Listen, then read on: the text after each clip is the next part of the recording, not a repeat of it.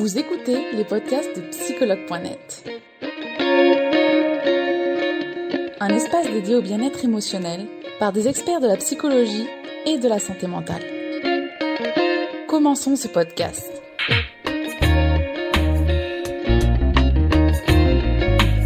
Bienvenue dans ce direct.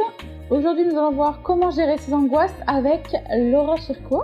Bonjour à tous et bienvenue. Je suis Charlotte Ferrari, community manager de psychologue.net. Et aujourd'hui, donc, nous allons être avec Laura Chirco pour voir comment gérer ses angoisses. Bonjour Laura. Est-ce que Bonjour, tu m'entends bien? Comment vas-tu? Ça va très bien et toi? Parfait. En, ce lundi, on reprend euh, tranquillement la semaine. Là, Ah, attends, je recule juste tout ça. Hop. Je fais ma petite installation. Pas de souci. hein. Bonjour à tous les utilisateurs, du coup. Ouais, oui, Bonjour à bonjour, tous. bonjour à tous. Donc aujourd'hui, on va traiter d'une problématique qui est comment euh, gérer tes angoisses. Mais je vais te laisser un court instant te présenter, Laura, avant tout. Ça marche. Bah, bonsoir à tous déjà. Du coup, moi, je suis euh, Laura et je suis hypnothérapeute. J'ai un cabinet euh, à Montmartre, dans le 18e, pour ceux qui souhaitent avoir des consultations. Euh, je suis formée en hypnose ericksonienne et puis en plus des consultations, bah, je propose euh, des formations à l'auto-hypnose ou des journées euh, de bien-être. Voilà. D'accord, super. Et t'es toute bronzée en plus. Ah bon? Bah, c'est Oui. c'est un effet d'optique. Donc aujourd'hui, on va, on va parler un peu plus de l'angoisse. Euh, pour certains, c'est vrai que c'est évident. Pour d'autres, ils savent pas trop, pas trop ce que c'est. Donc euh, déjà, que sont les angoisses, Laura Euh, comme tu dis, il y en a qui savent ce que c'est parce qu'ils le, vivent et euh, quand on n'a pas vécu, c'est compliqué en fait de comprendre un petit peu ce que c'est. Donc une angoisse, euh, pour faire simple, on va dire que c'est un, sentiment qui est très désagréable où on a l'impression qu'on va perdre contrôle ou qu'on se sent en danger. Un danger qui est réel ou non, ou un danger qui est imminent, imminent ou qui arriverait beaucoup plus tard. Et c'est lié enfin c'est pas lié, mais on, l'angoisse, on peut le, on, on sait qu'on est angoissé quand on a des symptômes physiques. Donc on va avoir par exemple le- l'accélération cardiaque, on peut avoir une boule dans la gorge, on peut avoir un nœud au ventre, une sensation d'oppression au niveau de la poitrine. Et quand cette crise d'angoisse a lieu, euh, on a des fois l'impression de plus être vraiment dans son corps, d'être un petit peu à côté ou être dans un monde un petit peu parallèle. D'accord. Voilà. En gros, D'accord. pour faire simple. D'accord. Et est-ce qu'on parle de la même chose quand on parle d'angoisse et d'anxiété? Alors non, il y a des similitudes et il y a des différences. Donc euh, l'anxiété, euh, c'est plus un état. Euh, ça serait plus euh, finalement cette peur, inconsciente ou non, qui serait chronique. Donc c'est moins fort. C'est plus, on va dire, comment dire pour faire simple, mais c'est un état avec lequel on pourrait vivre une vie euh, presque normale dans le quotidien parce que ça va rester surtout sur l'aspect euh, psychologique. Le corps va avoir euh, bah, presque pas de symptômes, en tout cas. Ah d'accord, ok. Voilà. Alors que une angoisse, du coup, ça va être plus cette, cette peur vers, l'inconnu ou vers le futur, cette inquiétude. Et pour le coup, elle va être aiguë, donc elle va être très très forte et elle va empêcher la personne euh, bah, de suivre l'activité euh, qu'elle est en train de faire. D'accord. D'accord. Donc finalement, oui, il y a- il y a- c'est la, la différence se fait surtout au niveau physique alors. Au niveau physique, on va dire que l'anxiété, c'est plus chronique, c'est plus le fond, alors que l'angoisse, ça va venir plus par crise et euh, le corps est euh, vraiment, vraiment, vraiment euh, euh, en, en premier plan. D'accord. Et est-ce qu'il est possible euh, de gérer, de, euh, de calmer une crise d'angoisse naturellement Oui, heureusement. D'accord. Bien sûr. Alors, en fait, comme je disais, l'angoisse, c'est cette peur, cette inquiétude face à l'avenir où en ayant l'impression qu'il y a un danger. Donc, la première chose, c'est déjà de revenir dans la réalité. Donc, c'est de revenir dans l'instant présent. Donc, pour revenir dans l'instant présent, c'est déjà euh, prendre conscience bah, de ce qui est vrai. Donc, c'est à travers nos cinq sens. C'est nos cinq sens qui nous font vivre euh, l'expérience de l'instant, de la réalité, donc à travers ces cinq sens. Donc, qu'est-ce que je peux voir tout de suite? Qu'est-ce que je peux entendre? Qu'est-ce que je peux sentir? Euh, Est-ce que, euh, je sais pas moi, est-ce qu'il y a une odeur particulière? Est-ce que j'ai un goût? Le fait déjà de balayer ces cinq sens, ça nous fait revenir à l'instant présent. Et ça évite finalement de donner raison à ces pensées qui sont souvent fausses du coup.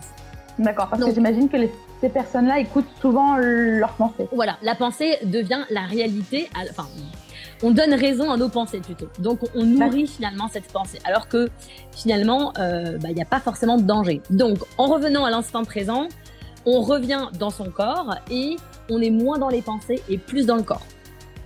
La deuxième chose, enfin, sais pas un, euh, ordre à faire forcément dans, oui. dans, lequel je le propose. Hein sont des, petites astuces. Voilà, des astuces. Après, c'est important aussi de faire une pause. C'est-à-dire que on a tendance, en tout cas en France, à écouter son corps que quand il va mal, que quand il est pas bien. Donc, c'est euh, justement de faire cette pause. Le corps nous dit qu'il y a un truc qui, qui va pas. Et eh ben, ok, il y a un truc qui va pas. Et eh ben, je vais aller l'écouter. Donc, au lieu de vouloir repousser cette, cette angoisse parce que c'est pas agréable, ben justement, je vais l'accueillir. Parce que cette partie de nous, finalement, qui a peur, eh ben, si elle, nous envoie une alerte, c'est qu'elle se sent en danger. Donc finalement, c'est que c'est une partie protectrice. Donc au lieu de dire euh, va-t'en, euh, je veux plus, je veux plus de toi, bah c'est au contraire de l'accueillir, de lui dire finalement bah merci euh, de vouloir me protéger, c'est très sympa, parce que plus on va la rejeter, plus ça va venir fort en fait. D'accord. C'est comme si là quelqu'un frappait à ma porte. Euh, même si je suis occupée, en fait, si je vais pas répondre, la personne elle va insister, elle va insister et elle va frapper de plus en plus fort, voire elle va passer par la fenêtre. Donc, il vaut mieux aller ouvrir, demander qu'est-ce qui se passe, qu'est-ce qu'il y a à ce moment-là, pour aller identifier en fait ce qui va pas, pour après du coup aller le travailler. Donc je vais ouvrir ma porte et peut-être que c'est juste un colis Amazon qui m'attend. Ok. donc. C'est important donc de d'accueillir, d'accepter de voir finalement ces sensations plutôt comme un allié, comme une, comme une partie nous qui va nous protéger. Et donc, de revenir euh, dans l'instant présent. Après, euh, ce qui est aussi très efficace, c'est la respiration. Parce que quand on est angoissé, en fait, notre respiration, elle va être modifiée. On va respirer pas de manière, euh, pas de manière naturelle, et du coup, on va manquer d'oxygène. Et est-ce que ça, on s'en rend compte Alors, on peut s'en rendre compte parce que des fois, la sensation, elle dit, je vais étouffer. Et comme elle est angoissée, elle, elle augmente justement l'angoisse en disant, je vais mourir, euh, étouffer, etc. Donc, donc ça, ça c'est de pire en pire. Donc, il y a deux, il y a plusieurs techniques de respiration. Il y a la technique de la respiration carrée. C'est simple. Ça veut dire qu'on va inspirer sur quatre temps, quatre secondes. On va faire une pause de 4 secondes.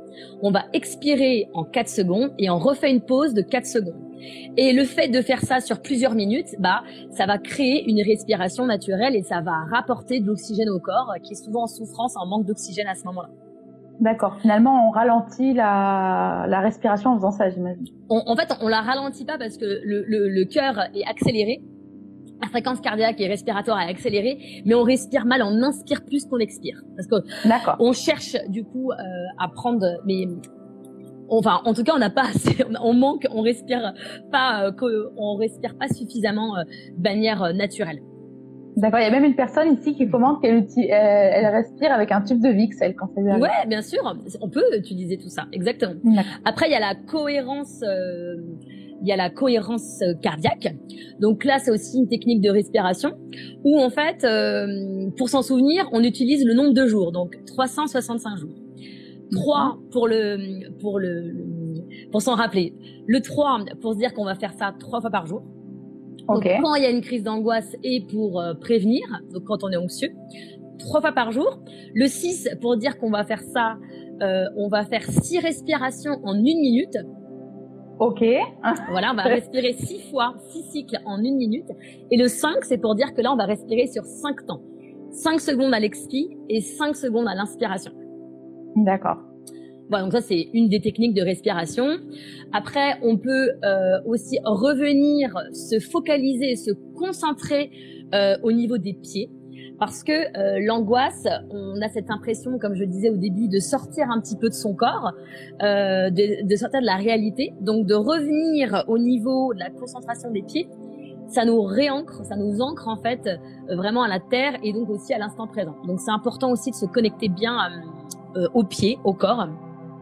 Après, il y a d'autres d'autres choses qu'on peut utiliser. Hein. Il y en a qui utilisent des fleurs de bac, des huiles essentielles voilà, il y a d'autres d'autres techniques qui, sont, qui, sont, qui sont utilisables. Après voilà, ce qui revient surtout, c'est la respiration, c'est vraiment la cible mouvante avec laquelle on est en permanence qui nous ramène à l'instant présent et euh, du coup à notre corps, donc c'est la plus utilisée. Après moi, euh, bah, je propose aussi donc comme je disais de l'auto-hypnose. Donc il y en a qui aussi utilisent l'auto-hypnose pour bah, soit être dans un lieu qui serait rassurant pour elles, soit bah, avoir une visualisation, euh, euh, une visualisation, euh, comment dire, bah, plutôt positive du coup. D'accord. Donc là, c'est vrai qu'on a vu comment gérer ses angoisses. Est-ce que finalement, au-delà de gérer ses angoisses, c'est possible d'en terminer avec ses angoisses? Comment on fait pour s'en débarrasser? Est-ce que c'est possible déjà? Bien sûr que c'est possible. Heureusement que c'est possible. Parce que comme je disais, une angoisse, c'est vraiment invivable au final parce que euh, euh, les angoisses peuvent prendre une, une, ampleur importante et créer donc du coup d'autres peurs, d'autres phobies, etc. Donc heureusement que c'est euh, que qu'on peut s'en débarrasser. Alors moi, euh, bah, dans mon travail, on s'en débarrasse pas de manière euh, médicamenteuse, mais ça peut être aussi faire, en tout cas, mettre un pansement sur sur ça. Après, l'idée principale, en tout cas de la, de la, manière dont moi, on va dire, je traite les angoisses, c'est vraiment de, déjà d'apprendre à la personne d'être dans l'instant présent, parce que c'est souvent euh, la cause, c'est-à-dire que la personne, elle va, au lieu d'être dans l'instant présent, elle va être dans le dans le dans l'avenir, dans le futur, et comme il s'est rien passé encore, bah, elle se crée, elle se elle se crée des films catastrophiques, et c'est ça qui va créer les angoisses parce qu'elle donne raison à ces films.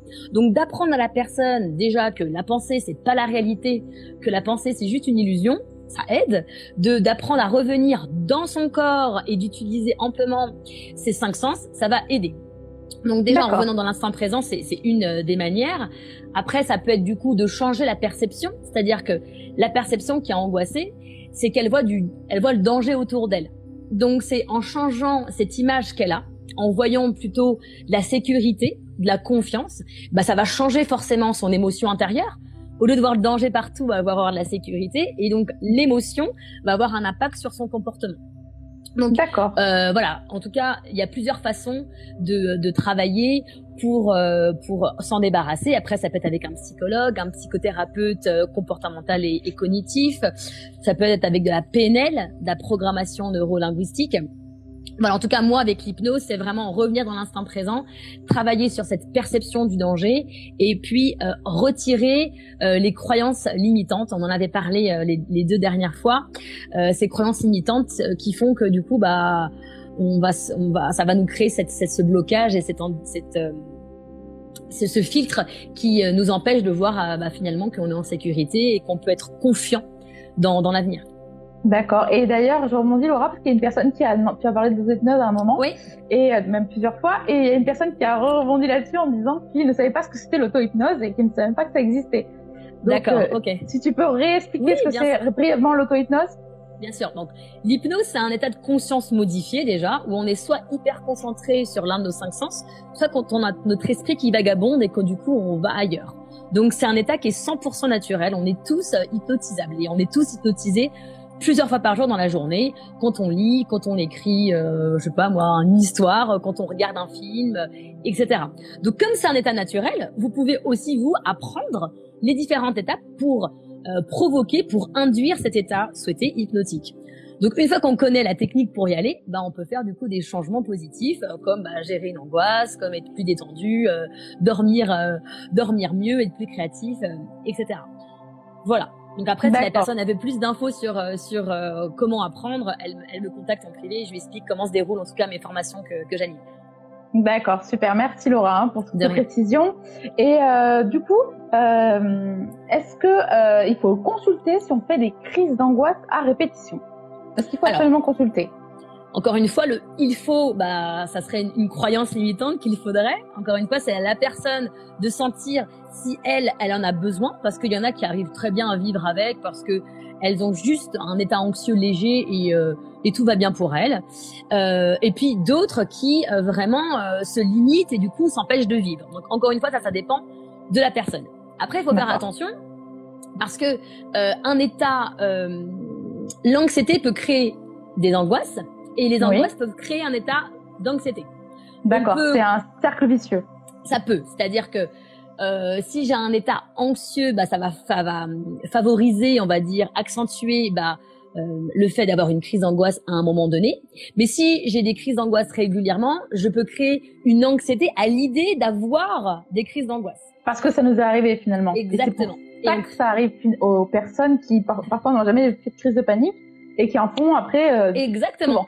Ça crée cette croyance limitante. Comme j'ai été mal une fois, je sais pas moi, au cinéma, et eh ben j'ai peur d'aller au cinéma à chaque fois parce que je crois que ça va revenir.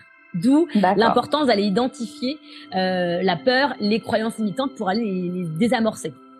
D'accord. Euh, du coup, ta question, non, je sais plus.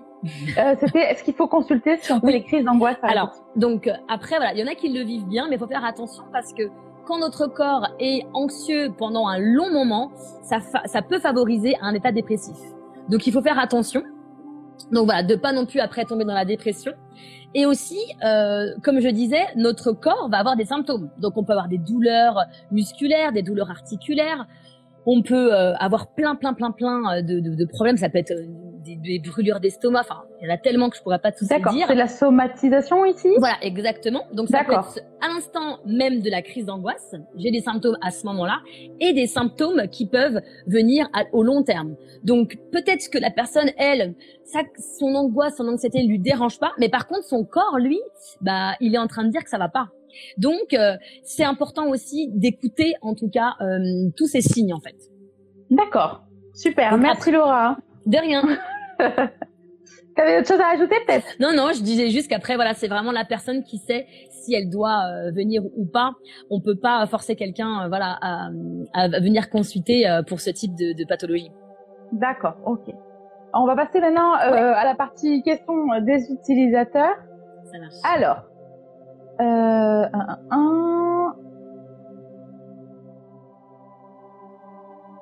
Alors, euh, est-ce que les angoisses euh, arrivent à n'importe quel moment? Encore une fois, ça dépend des personnes. Il y en a qui peuvent avoir des angoisses uniquement euh, face, je sais pas moi, à euh, un animal parce que cette personne bah, a la phobie euh, des araignées ou des oiseaux ou je ne sais quoi. Euh, il y en a qui peuvent faire des angoisses dans des endroits clos, donc tous ceux qui sont claustrophobes par exemple. Il y en a, ça peut être l'inverse, dans des endroits où ils sont peut-être isolés, où il y a personne parce qu'elles ont peur qu'on ne puisse pas leur porter secours. Donc ça, c'est vraiment, ça dépend de chaque personne. Il y a différents types du coup euh, de, de, phobies. Il y a 500 euh, phobies, hein, donc je les connais pas tous.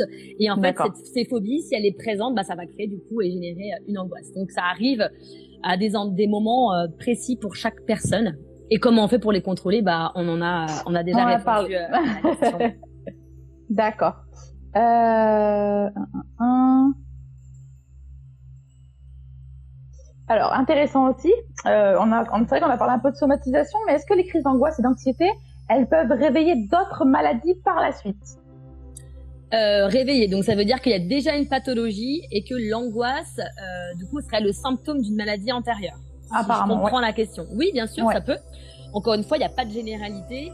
Il y a des personnes qui ont fait des crises d'angoisse et en allant consulter, ce, on fait un bilan, on se rendait compte qu'elles étaient peut-être bipolaires ou, euh, ou d'autres pathologies que, que, que j'ignore. Donc oui, euh, ça peut, ça peut réveiller euh, d'autres maladies, comme euh, parfois non, parce qu'il y a des personnes qui sont anxieuses suite à un traumatisme, par exemple. Donc si on a un traumatisme, je sais pas moi des personnes, par exemple, qui ont vécu les attentats à Paris, qui étaient présentes, bah, ont vécu un traumatisme. Ces traumatismes ont créé bah, de l'anxiété, de l'angoisse, et suite à ça, bah, elles ont des crises d'angoisse et elles n'ont pas de maladie, par... elles n'ont pas de maladie euh, qui causait du coup ces crises d'angoisse. D'accord. D'accord. Donc oui, mais pas forcément. D'accord. Ok. Euh... Alors, euh, j'angoisse quand mon conjoint n'est pas auprès de moi. Que faire? Est-ce que ici c'est vraiment d'angoisse ou c'est pas une... un manque de confiance en soi derrière tout ça? Ça peut être les deux, c'est-à-dire que l'angoisse, encore une fois, c'est une peur de ce qui pourrait arriver, donc la personne se sent en danger. Donc, euh, en effet, là, comme c'est lié à quelqu'un, euh, c'est vraiment comme tu dis Charlotte, c'est bah, d'apprendre euh, en premier à augmenter sa confiance parce que si cette personne se sent en confiance, et eh bah, du coup elle fera confiance à la personne avec qui elle est et du coup bah, elle sera rassurée quand elle sera sans son, son conjoint. D'accord. Bien sûr. Donc là, c'est aller justement, comme je disais, pour travailler et se débarrasser de l'angoisse, c'est d'aller identifier quelle est cette peur en fait.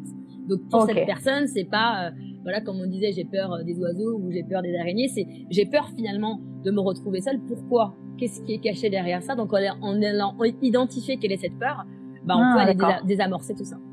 D'accord. Donc finalement, c'est euh, première première étape, c'est voir quelle peur se cache derrière. Euh... Ouais. Alors des fois, il y a des peurs auxquelles on a on a conscience. Donc euh, j'ai moi je sais, j'ai peur de ça, mais en fait c'est peut-être autre chose qui est caché derrière. Donc c'est ah, pour ça que c'est intéressant d'aller décortiquer un petit peu tout ça. D'accord. D'accord, super. Merci Laura. Alors, euh...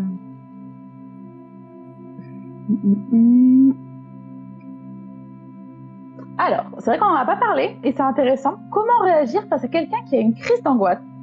Est-ce qu'on a un rôle à jouer déjà? Que... Bien sûr. Alors, bien sûr qu'on a un rôle à jouer tous parce que la personne peut peut euh, du coup augmenter, on va dire, ou euh, réduire cette, cette crise d'angoisse. C'est sûr que si la personne en face de nous euh, nous dit euh, mon Dieu c'est grave ce qui t'arrive et panique encore plus, ça va pas rassurer la personne. Donc en effet il faut la rassurer. La, la rassurer ça ne veut pas dire qu'elle est folle et que ce qu'elle dit et ce qu'elle voit, ce qu'elle ressent c'est faux parce que non plus c'est pas très agréable de dire ça. Donc c'est la première chose euh, de, de, lui dire que la personne que vous êtes là, que la que la personne que vous êtes en train de l'accompagner d'avoir plutôt des phrases positives parce que on n'entend pas, enfin le cerveau n'entend pas la négation. Donc si vous dites à la personne ne ah. t'inquiète pas, euh, tu vas pas mourir, euh, c'est pas très sympa. Du coup la personne elle entend inquiet ah, et, mourir. Donc c'est plutôt le dire je suis là, tout va bien et de lui dire autorise-toi, laisse cette laisse cette sensation venir, laisse-la venir, accueille-la, tout va bien, je suis là. Euh, mets tes pieds au sol, allonge-toi si tu veux être en contact de la terre, prends conscience de ta respiration, bah, tout ce qu'on a pu dire, n'importe qui peut le faire, il n'y a pas besoin d'être thérapeute. Hein. Ressens, est-ce que tu sens la température euh, de, de l'air inspiré, de l'air expiré? La personne, elle peut la prendre dans ses bras. Le fait de la prendre dans ses bras, bah, ça permet d'avoir un, de prise, d'avoir une prise de conscience de son corps pour qu'elle revienne dans son corps. D'accord. elle se réassocie. Donc voilà, elle la connecte à la terre, elle se réassocie en la prenant dans ses bras, elle a des mots euh, de compréhension, même si elle ne l'a jamais vécu. Elle accueille ce que la personne vit avec des mots euh, positifs, comme quoi elle la rassure, comme quoi elle est là, et comme quoi bah elle a d'accepter euh, ce qui est en train de se passer. C'est vraiment important. D'accord, mais pas, pas, minimiser finalement la chose, vraiment la rassurer l'autre. Rassurer, parce que en minimisant, ça voudrait dire que la personne, ce qu'elle vit, c'est pas vrai. Alors que si elle le vit vraiment comme ça, alors, bien sûr que on peut dire à la personne, regarde, euh, sans euh, nier ce qu'elle vit, lui dire, bah regarde, regarde le ciel, il est comme ça, regarde, entends ma voix, regarde la table qui est devant toi, dire des choses qui sont vraies, sans forcément euh, vouloir retirer ce que la personne est en train de vivre. D'accord, d'accord. Merci Laura. Alors, on va faire encore une ou deux questions. Euh, T'as déjà avais des remerciements de certains utilisateurs qui avaient posé des questions auxquelles tu as répondu. Merci. Euh, alors, il y a il y a Mona qui nous demande si quand elle angoisse, elle pleure beaucoup et elle a peur. Est-ce que c'est normal? Oui, c'est normal. Bien sûr, parce que le fait d'avoir euh, eu et senti cette angoisse, c'est une une charge d'émotions très très très puissante et très intense. Et le fait de pleurer, eh ben, c'est très bien. Au contraire, ça permet d'évacuer et de rejeter en fait toutes ces peurs, euh, tout le mal finalement que son corps a, ressenti. Et le fait de pleurer, bah, ça évacue, ça soulage, ça libère, ça nettoie. Donc c'est très bien qu'elle pleure. Vraiment, autorisez-vous à pleurer et c'est normal. C'est normal. Parce que pour votre corps, lui, il a vécu. Euh, si elle angoisse, c'est une crise d'angoisse, c'est qu'il a pensé que c'était la fin. Pour lui, il a cru que c'était fini, que vous alliez mourir. Euh, donc, c'est normal qu'après, il y ait des pleurs. Donc, euh, autorisez-vous à pleurer, c'est tout à fait normal. D'accord. Euh, j'ai beaucoup de témoignages aussi donc de personnes là directement qui disent qu'ils ont du mal en fait à rechercher, à trouver les raisons de leur peur. Dans ce cas-là, le mieux c'est quand même d'aller trouver une aide psychologique si on ne trouve pas soi-même depuis longtemps Bien sûr. Alors, il peut avoir tellement de, causes, en fait. Il y a des causes conscientes, il y a des causes qui sont enfouées euh, depuis très longtemps et on s'en souvient même plus. Euh, ça peut être des croyances limitantes. Ça peut être euh, plein plein de choses. Donc en effet, euh, parfois, euh, on est conscient que de 5% de ce qui nous arrive. Donc il y a, ouais, y a vraiment cet iceberg là, la phase qui est dans l'eau, la phase qui est, qui est à l'extérieur de l'eau. Je sais jamais si on dit émerger donc euh, euh, voilà. ça va être émergé. Voilà, émergé, euh, voilà. Donc la, phase qui est, la partie qui est dans l'eau, c'est la partie inconsciente, c'est la plus grande partie. Donc en effet, c'est hyper important d'aller, quand on est prêt, quand on se sent prêt, d'aller se connecter à elle pour avoir finalement des réponses. Mais pourquoi en fait je suis angoissée à ce moment-là? C'est qu'en fait, il y a peut-être très très très longtemps, une vingtaine d'années, bah, il y a eu cet épisode qui a créé un trauma pour nous à l'époque avec nos yeux d'enfant et qui aujourd'hui bah, se répercute parce que l'inconscient pour lui c'est un petit peu la même chose, c'est similaire. Donc il veut tellement vous protéger qu'il met ça en place. D'accord, intéressant. Merci Laura. De rien. Beaucoup de questions aujourd'hui. Euh... Bah, on est, je crois qu'il y a 25% de la population qui est, qui est anxieuse. D'accord, donc c'est quand même, euh, ouais. C'est énorme, donc c'est normal. Et puis c'est quelque chose aussi auquel on a, on a souvent, euh, ces personnes se sentent souvent seules euh, ont l'impression euh, qu'il y a qu'il y a que elle en fait qui réagit comme ça. Et du coup, elles ont honte, elles en parlent très peu. Euh, elles ont peur des jugements, des critiques. Donc c'est normal aussi de. On se sent. Bah, je pense que ces personnes-là, en tout cas ce soir, bah, se sentent peut-être plus comprises et, écoutées, donc euh, soutenues. Donc ça fait plaisir, c'est normal. Je l'espère, j'espère. C'est vrai qu'on a pas mal de témoignages qui nous disent que, en fait, ils ne savent même pas ce qu'ils ont vécu. Donc c'est vrai que. Bien sûr. Euh, alors, on a une autre question intéressante ici, c'est savoir si on peut distinguer une crise de panique d'une crise d'angoisse. Alors moi, dans, moi, dans ce que j'ai appris, j'ai pas de différence entre crise de panique et crise d'angoisse, parce que une angoisse, c'est qu'on panique en fait, encore une fois, face à une situation là, à l'instant T. Euh, donc, euh, bah, pour moi, ce sont des synonymes. Après, voilà, c'est que ma, ma perception. D'accord, merci Laura. Alors, y a-t-il un facteur héréditaire dans les troubles anxieux? Alors encore une fois, si j'étais pas dans la même chose, tout dépend de ce que, de, de, de où on va chercher l'info. Il y en a qui disent que oui, il y en a qui disent que non. Euh, moi, en tout cas, comme on pose la question à moi, bah, je vais répondre ce que je pense. Je pense qu'il n'y a pas forcément un facteur héréditaire, en tout cas que ça soit pas génétique, mais ça va être plus en fait dans notre éducation. Si on a entendu depuis qu'on est petit euh, bah que euh, je sais pas moi que l'avenir fait peur, que ça c'est dangereux, qu'il faut pas tomber, il faut pas se faire mal, euh, il faut euh, il faut se marier, il faut avoir des enfants. Bah du coup le, le jour où nous on n'est pas mariés, on n'a pas d'enfants et que on va faire du skateboard, bah on a peur de se blesser, donc du coup on va être anxieux. Donc ça dépend surtout de l'éducation qu'on a eue, ça peut être l'éducation parentale, l'éducation scolaire, la culture qu'on a reçue et nos expériences qui vont créer du coup bah, ces fameuses croyances limitantes et qui vont créer du coup euh, bah, cette, cette, façon d'être anxieux pour telle ou telle chose, dans telle ou telle euh, circonstance. D'accord, ok. Merci d'avoir répondu euh, à toutes ces questions, Laura. Mais de rien, avec grand plaisir. Je sais que des fois, c'est pas simple. Hein. Et, et, voilà, c'est du, du direct, donc voilà. Mais merci beaucoup. je te dis à très vite pour un prochain direct, j'espère. Bah, avec grand plaisir. Euh, et ben, à très vite sur euh, psychologue.net. Ça marche. Bah, merci beaucoup à vous tous euh, pour vos questions, votre écoute. Et puis, bah, j'espère avoir répondu à vos questions. Si vous avez deux questions, vous pouvez m'envoyer vos questions en privé. Je répondrai avec plaisir. Merci à toi, Charlotte. Et puis, bah, à très bientôt, j'espère. Merci, Laura. À très Au vite. Revoir. Belle soirée à toi.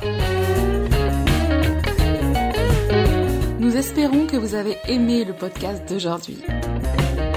Souvenez-vous que tous ces sujets sont disponibles sur notre site psychologue.net et que vous pouvez également voir la vidéo complète sur l'Instagram TV sur psychologue.net. Rendez-vous dans notre prochain podcast.